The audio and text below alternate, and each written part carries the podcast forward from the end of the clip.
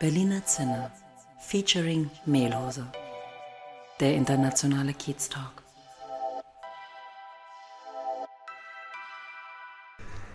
Herzlich willkommen im Berliner Zinner, dem internationalen Kiez Talk mit Daniel und mit Olaf. Ja, hallo auch von meiner Seite, Daniel hier. Wir sind heute hier bei der Allianz mit John. John kommt aus den USA and this is why we are switching over to English. Thank you, because my German is not that great, so I appreciate you being so accommodating. We're going to discuss that later. yeah, as I said, John works for Allianz. Um, he has an American accent, and this was enough reason for us um, to invite him to the I'm podcast. flattered. thanks, John, for being with us, or Yeah. thanks to you that we can be with you in your office. Absolutely, absolutely. Yeah, would you like to introduce yourself? Yeah, so um, as you said, my name is John. I'm from the United States, born and raised in New Jersey. I grew up in New York, and I've been here in this crazy, wonderful city for the past nearly five years now. And uh, one of the most popular questions that I get asked is, Why did you come to Berlin? Why would you leave New York to come to Berlin? Exactly. So I think people come here for one of two reasons love or life. Um, my wife is originally from Berlin. She is a true Berliner. I think there's only about 20 of them left in the city. Everybody's from uh, all over the world, including myself.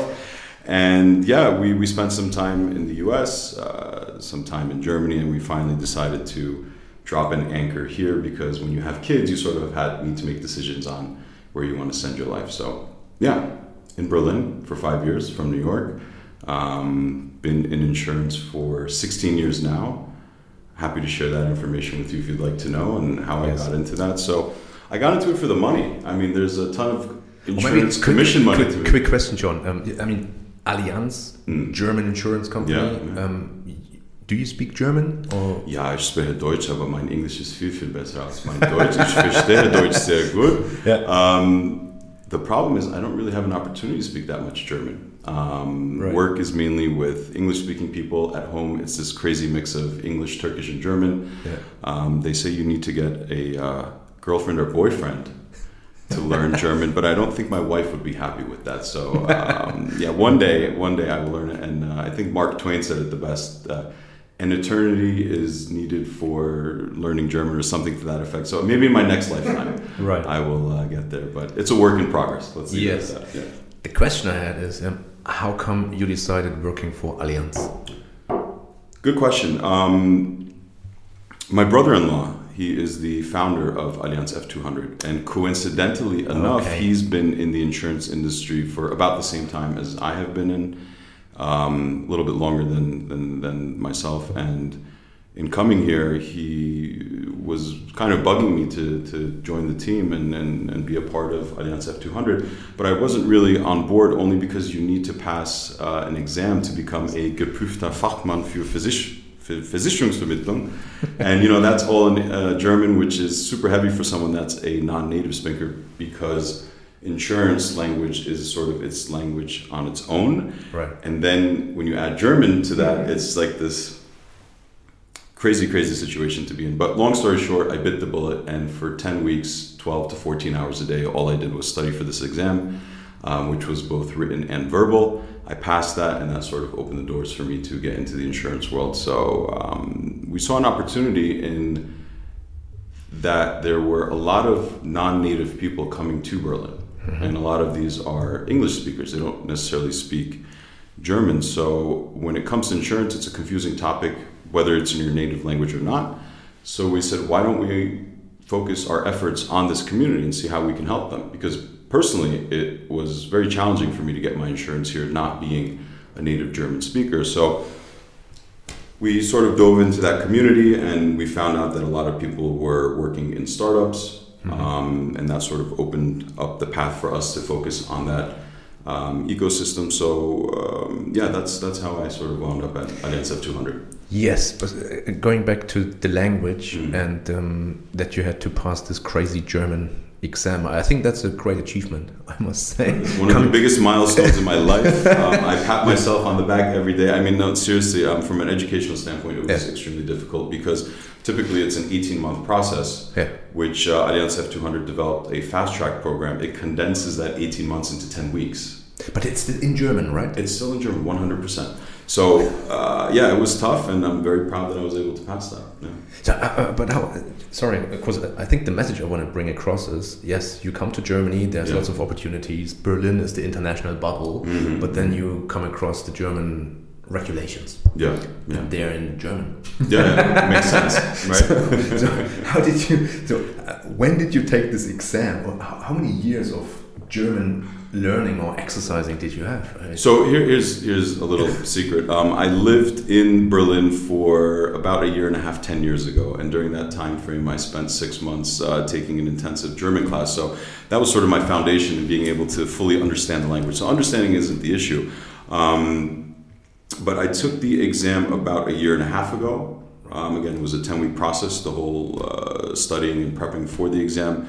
I passed the um, written on the first try, the verbal on the second try, and it, it was just a matter of putting in the effort. That's really what it is. Um, it's, it's interesting when you really put your mind to certain things, how you can accomplish it, because, you know, for a non native speaker to be able to do that, it was uh, quite the challenge. Quite the challenge. Um, yeah, I think I, I feel you, as you say in English, because I studied in English and Okay. It's I think it's much more easy, and I didn't have to had to handle the German uh, Versicherungs language. Mhm. So, but I think it's difficult to to learn something and not only learn the uh, subject but also learn it in another language. You said you're focusing on people who are not from Germany, who come to Germany. Correct. Uh, so, what is your uh, what is your target group? Is it startups or is it self-employed people? So it's that's a very good question. It's it's a very mixed bag of individuals and companies. So when we look on the people side, it includes expats, it includes immigrants, students, families, and also temporary employees that come to Germany to work for companies. And then on the business side of it, it's uh, startups, multinational companies, established companies, freelancers as well. So those are sort of the categories of individuals and companies that we work with. Um, our podcast is mainly focused on entrepreneurs. Mhm. And um, from your experience, is there any? I mean, we try to, of course, focus on the good things, but I think to do good, you also have to look at what went wrong. So, is Mhm. there any mistake you see what uh, entrepreneurs do in the beginning from your point of view? They don't do. Okay. A lot of people have ideas, um, which are great, but they don't take the next step to actually do it. I think most people fail by not trying, by not actually doing it. And you know, entrepreneurship is, is, is very interesting in that it takes a different mindset and a different character to be able to be successful in that field. I mean, it's not a traditional job where you know you're on the clock from nine to five and you're done. I mean, it hmm. really needs to become a part of your lifestyle. And if I look at you know some of the projects that we're working on, which basically puts me in the position of an entrepreneur, it's um, it's a matter of being able to sort of balance everything, right? Especially if you have a family and you have existing clients and you're running a business and you're trying to start a project, a new initiative. You need to be, I think, very dedicated and true to what you want to do and have that vision and stick to that vision. So I think, again, a lot of people have ideas. Um, they don't necessarily pull the trigger on the ideas. And I think a lot of people fail before they even start by just not starting. Yeah, Yeah. fully agree with you. Your focus on startups, Yeah. selling insurance, Yes. Risk mitigation. Yes. Crazy words. Especially for startups. Yes. They have no. But, but not as crazy as Vermögensschadenhaftpflichtversicherung, which is 40 letters long. So risk mitigation is not too bad. how, do you find a way to communicate with startup like like the CEO or the, whoever's in Mm. charge, yeah, Mm. and talking about risk mitigation, and Yeah. at the same time you say you have to take a risk. Yeah, it's that's that's that's a good point. Um, so how do I find these people? Well, that, that- you know that's actually a really really good question. Um, when I came here, I basically started with no network. I mean, I had the knowledge of, of insurance and all my experience, but I had no network. I didn't really know anybody. So Uh, Pre-pandemic, I was going to at least three to four events per day, just meeting people face to face, which was super cool. And then pandemic hit, and I think a lot of people turned into the virtual world.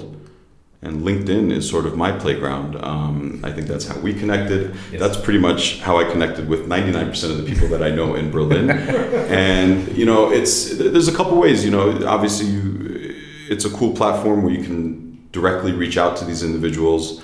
Um, but I think more importantly, you need to sort of build a personal brand on the platform so people know who you are, what you're about, and what it is that you're providing in terms of services. And it's been an interesting ride. I mean, I never thought that I would have people reaching out to me to talk about insurance because who the hell wants to talk about insurance? I mean, this is uh, something that's um, not fun. It's it's seen as this cumbersome task. I think people would much rather get a root canal than talk with me.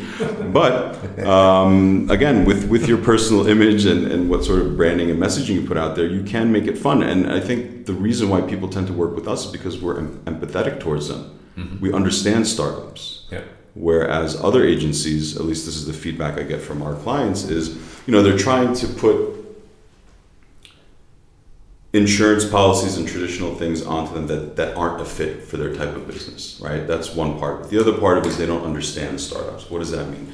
You know, startups move at a different pace, they move Yeah. at a different frequency. They're not anything like a traditional or established business. So, you know, understanding that really helps and allows us to connect with that market. Right. Yeah. So it's it's it's about the content and the storyline. The storyline, the content, the knowledge. and not cold calling people and trying to sell risk mitigation. Yeah, I mean, it's interesting. I think a lot of old school methods are not taken seriously, which is interesting because they still work. Cold calling still works. You just need to know how to do it. Yeah. I mean, how many people are actually mailing handwritten letters to their prospective clients? Yeah. Nobody. You know, these are some of the things that I do that have been successful. But um, yeah, no, LinkedIn is definitely the place to be for sure. Cool. Slight shift, still staying in the startup field. Mhm. Um, Allianz is a, is a, is a yeah, financial industry.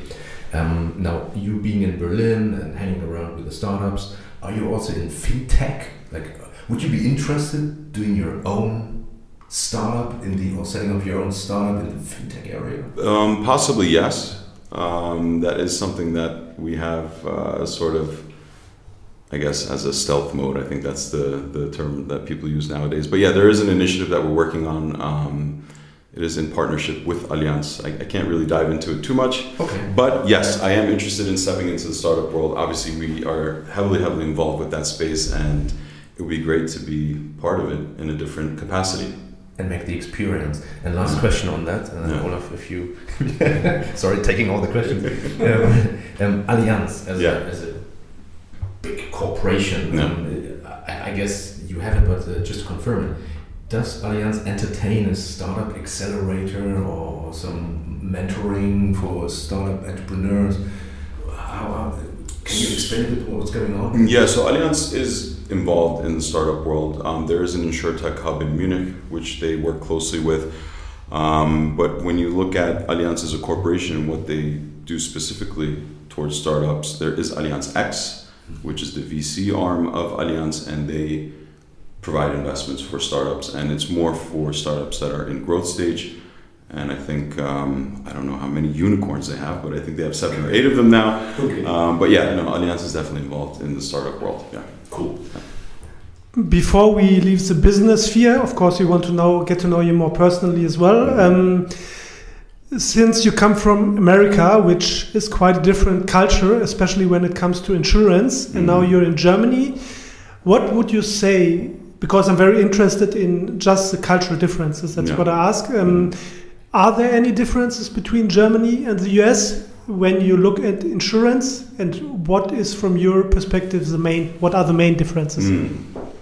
Germans love insurance. Yeah. I mean, uh, I think I always tell my expats if you want to become fully integrated, you need to get your Haftpflichtversicherung. So this is something that is like of utmost importance. But um, no, there's definitely differences. I think native individuals in Germany are more perceptive and open to the concept of getting insurance, and they start at a very young age. Right? When you talk to teenagers here or those that are in their early 20s, they already set up some sort of insurance portfolio, which is pretty cool when you think about how the mindset is in America, where nobody is really thinking about insurance at that age, mm-hmm. right? The only insurances that they may think about are those that are mandatory. So if they have a car, they'll get that insured. But you know, no one's really planning for the future in terms of getting maybe a life insurance or setting up some sort of savings plan. So yeah, uh, people are definitely more receptive. Um, but since I deal with non-natives, that's a totally different mindset, and that really depends on where they're coming from. So you know, someone from America, for example, may be more open to insurance than maybe someone coming from Italy or Turkey, where they don't really care that much about it. So it really depends on that individual, and and, and that's our job is to sort of explain, hey, look, you as an individual, these are the risks and exposures that you may face. This is what you should consider. Make a decision. Yeah. Um, you're selling insurances, but um, if you look at yourself, would you say you're a risk taker or you try to avoid risk? Oh, I'm a Libra, so you know, a Libra is always sort of trying to balance things out. Um, I think it really depends on the situation. Okay. Um, if if if risk taking uh, makes sense, definitely go for it. You know, no risk, no fun. So uh, again, it really depends on the situation. But I think I tend to be on the side of being uh, being aware of the risks and, and sort of making sure that we minimize it as much as possible. And that's just my insurance mindset, I guess. Yeah. Um, you talked uh, a minute ago, I think you talked about Turkish people. Mhm. Um, you have a special relation to Turkey. Absolutely. Yeah, I'm uh, Turkish American. Okay. Yeah. Like uh, your parents are from Turkey, or Yeah, my parents are from Turkey, so don't let the name fool you. My name is John, which is a, very American name, but Ismailov is a very Turkish name. And yeah, my, both of my parents are of Turkish background. Um, my mom is from Eskişehir.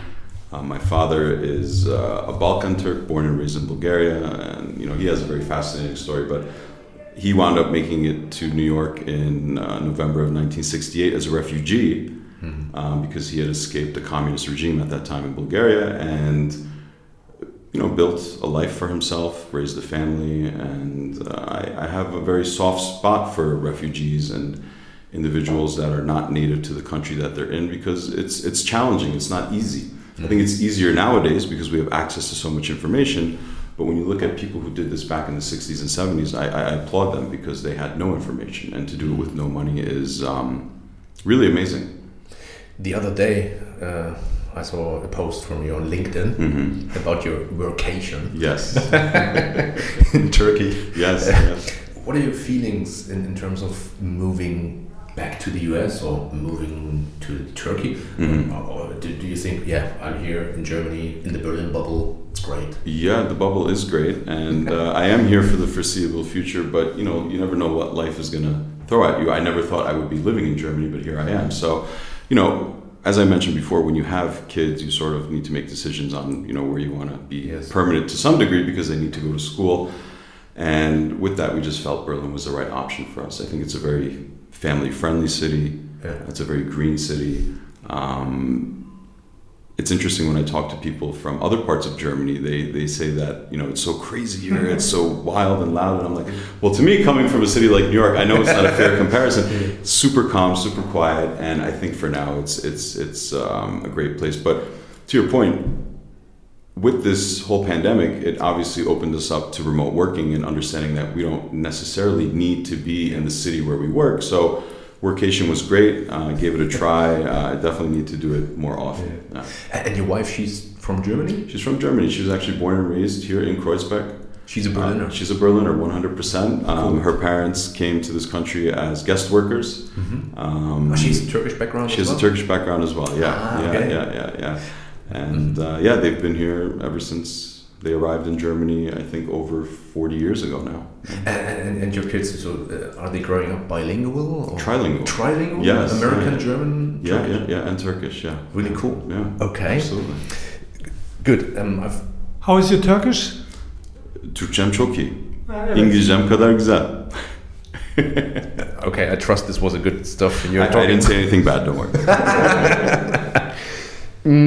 Another thing Yeah. I, I, I noticed on LinkedIn Mm. is um, there is sometimes some Berlin bureaucracy bashing going on. Oh yeah, it's my favorite hobby.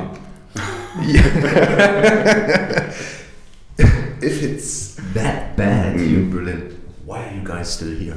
Well, you know, nowhere is perfect, Yeah. right? Nowhere is perfect. Um, I can talk about how great New York is, and I can also talk about the things that really suck. Yeah. Um, the thing I think that bothers us the most, or me particularly, is knowing that Germany is capable and has the ability to make processes easier, but for some reason it just doesn't happen. So, you know, taking things digital is a hot subject. Um, when you look at I'll use Singapore as an example because I think they're the, they're the leading country when it comes to these things.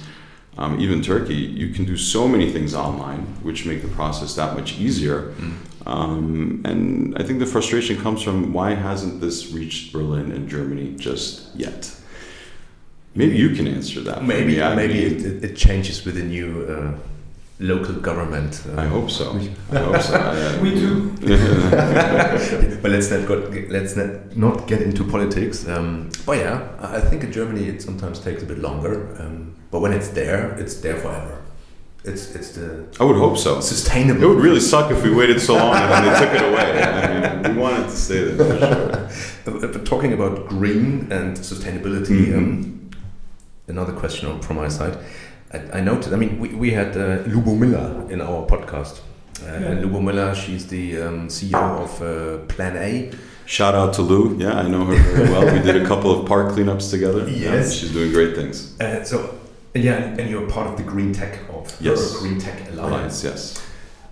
So, yeah, how do you live sustainability in the insurance industry?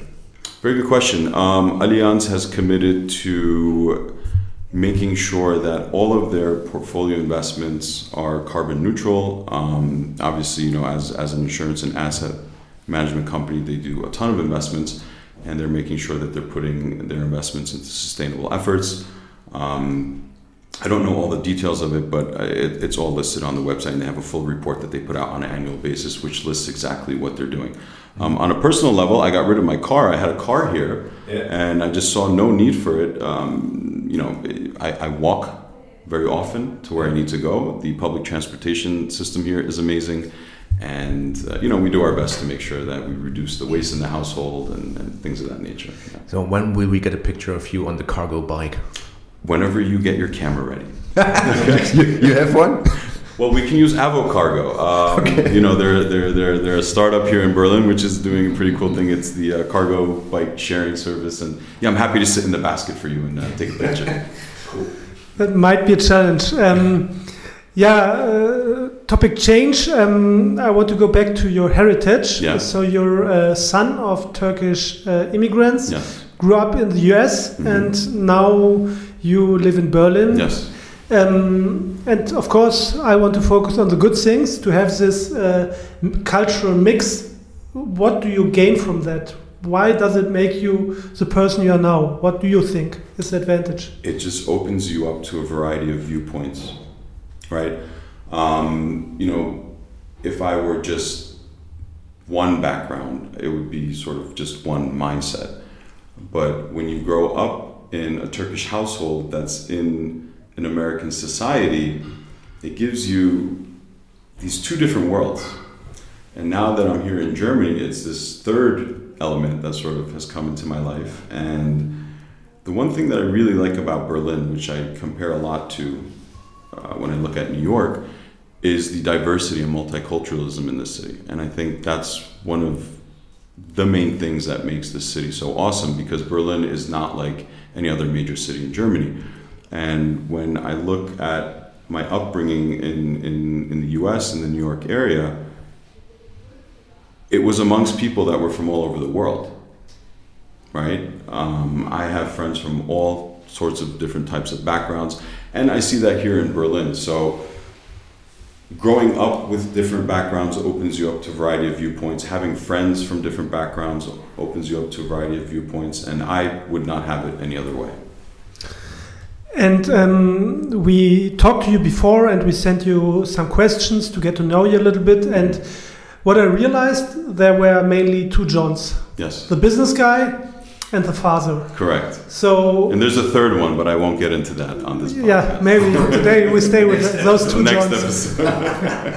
So tell us about John the father. John the father. Well, um, you know, having two daughters definitely changes your life in, in many, many different ways. And you are now responsible for raising these two little human beings that look up to you. And uh, I don't think anyone is ever really ready to become a parent. Um, you know, before we had kids, we, we sort of had this thing like we need to be ready. But I don't even know what that means. Kids come into your life, you adapt, and, and then you move on with it. So I learned so much from my girls. Uh, one is nine, one is five, and just you know them being so curious and open and, and carefree just uh, is a reminder that we need to continue that mindset. We need to be open to learning. We need to be curious, and, and we really shouldn't be caring what others think of us. Do you have anything to say at home? I mean, three ladies. It's tough. Um, I'm, I'm, I'm outnumbered, that's for sure. We had a bird at one point that was a female, so uh, yeah, it's, it's rough. Um, I'll leave it at that. Be careful. yeah, this touchy subject. Next question, please. Um, yeah, last question maybe about the families. Um, anything you really want to teach your girls? Anything, any values or beliefs you want to teach them? Absolutely, to be good human beings, to treat others with respect, um, to never stop learning, and to again not worry what others think because we've unfortunately had some incidents here where you know they were told things like well we don't play with turkish people and you know th- this is truly upsetting for you know a seven year old at that time to come home crying and saying you know why am i being treated differently just because of my look? So you know the, the lesson that we try to get out of that and teach them is hey look it's not your fault. You know if other people think that way that's their problem but you need to be a wonderful human being towards other people and run your life that way. And you know i've been fortunate enough to travel a lot and see different parts of the world and i think 99.5% of people are good people period and people are people everywhere and, and we're more similar than, than we think we are so you know we try to instill these thoughts and, and sort of principles into our daughters minds Yeah, fully agree. Um, one thing we really love about Berlin, and we also always uh, yeah talk about it in our podcast, is the Kiez. okay So uh, tell us, why do you love your Kiez? Why do I love my Kiez? Well, it's because we found an apartment there and had a place to live. I mean, uh, you know, apartment hunting is very difficult here in Berlin, and at that time, my wife was in her third trimester, and um, we needed a place. Um, and just by luck, one of the places where we had applied to, the people before us backed out, and we got the apartment. And it wound up being in this wonderful part of the city, Prenzlauberg Kollwitzplatz, which I know is very bougie, and uh, everyone always has a comment when I mention that. But it was pure luck. I did not choose it. And I, I like it for a variety of reasons. I mean, uh, there's a very cool mix of people, not only from other parts of the world, but also from within Germany. Um, I know there's a lot of southern Germans that, and, and from what I understand, there's a little beef there. I won't get into that, but um, you know, it's centrally located. Um, we have amazing friendships that we've formed in that community, and I really wouldn't have it any other way. It's a really cool place. Okay, so I think very interesting uh, thoughts you have and very strong values. Thank I, you. I like that. And in the end, in the beginning, we always let our uh, guests have a final word. Mhm. Um, and I think we should get come back to that tradition uh, because I think John is made for it. So Thank you. yeah, if you have final words to our listeners, then uh, I'm keen to hear them. treat each other with respect, love one another, and I'll leave it at that. Awesome. Thank you very much. Thank you. Thanks for the interview, John. Thank you. Bye bye.